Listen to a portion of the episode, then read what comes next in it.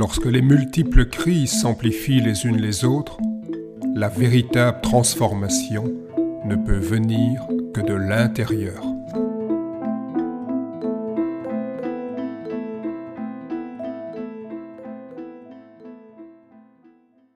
Je suis praticien-chercheur. Qu'est-ce que cela signifie? Quel en est l'intérêt? Recherche d'unité.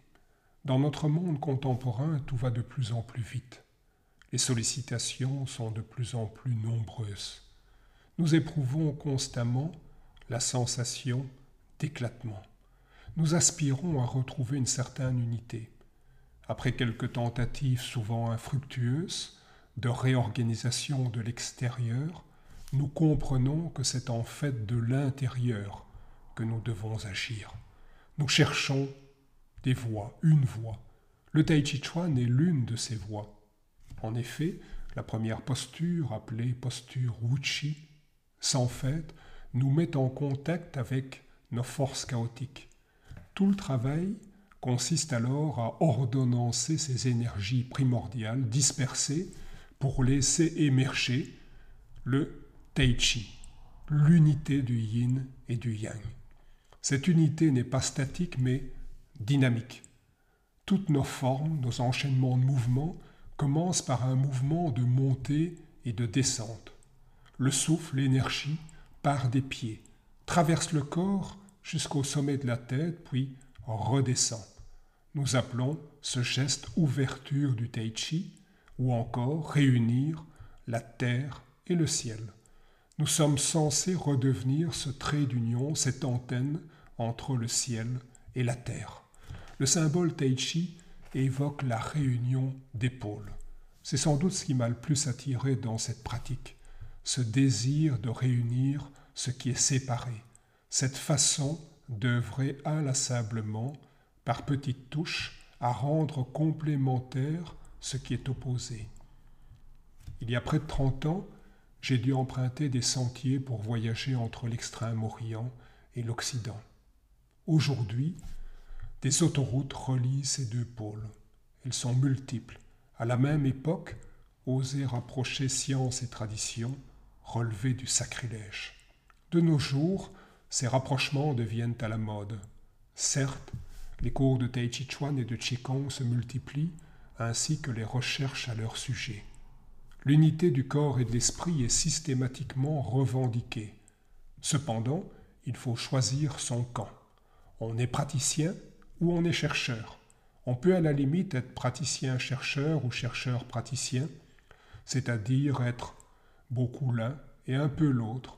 Un chercheur qui fait un peu de pratique pour mieux cerner son objet d'étude est actuellement bien considéré.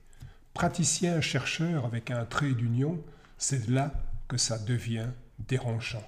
Mettre un trait d'union, ça change tout une passerelle d'un millimètre entre deux mondes séparés par un abîme. Il m'a fallu quelques années pour assumer mon appartenance simultanée, pour endosser une identité tierce au sein de laquelle je suis à la fois totalement praticien et totalement chercheur, pas moitié praticien, moitié chercheur. Des deux côtés, l'on devient suspect. Les vrais pratiquants se disent que c'est une perte de temps, et que toutes ces abstractions ne sont pas bien utiles. Pourtant, ces mêmes pratiquants revendiquent la scientificité de certaines recherches pour valoriser leurs pratiques. Pour nombre de chercheurs, il y a un manque d'objectivité à parler de sa propre expérience. Je pense, personnellement, que c'est en acceptant sa subjectivité que l'on est le plus objectif. L'expérience m'a montré que la position de praticien-chercheur est plus et davantage qu'une addition d'habileté. Elle est en fait une démultiplication des compétences.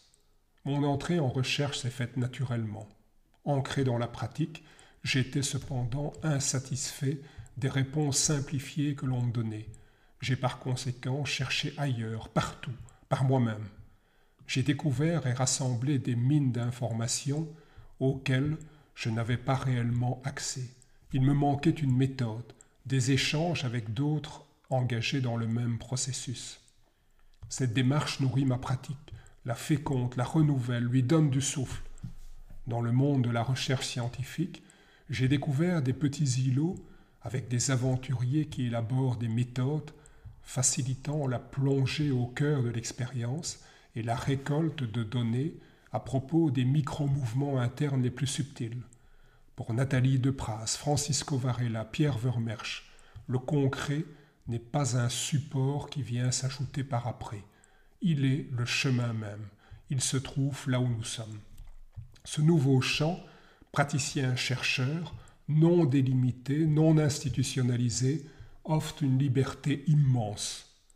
Regards inédits. La recherche m'apporte et apporte à notre école des connaissances et des regards inédits sur nombre de problématiques liées au corps, aux gestes, aux interactions individu-environnement. Certains textes anciens et hermétiques à propos des arts internes chinois, avec ces éclairages, deviennent limpides. J'ai réappris la conjugaison.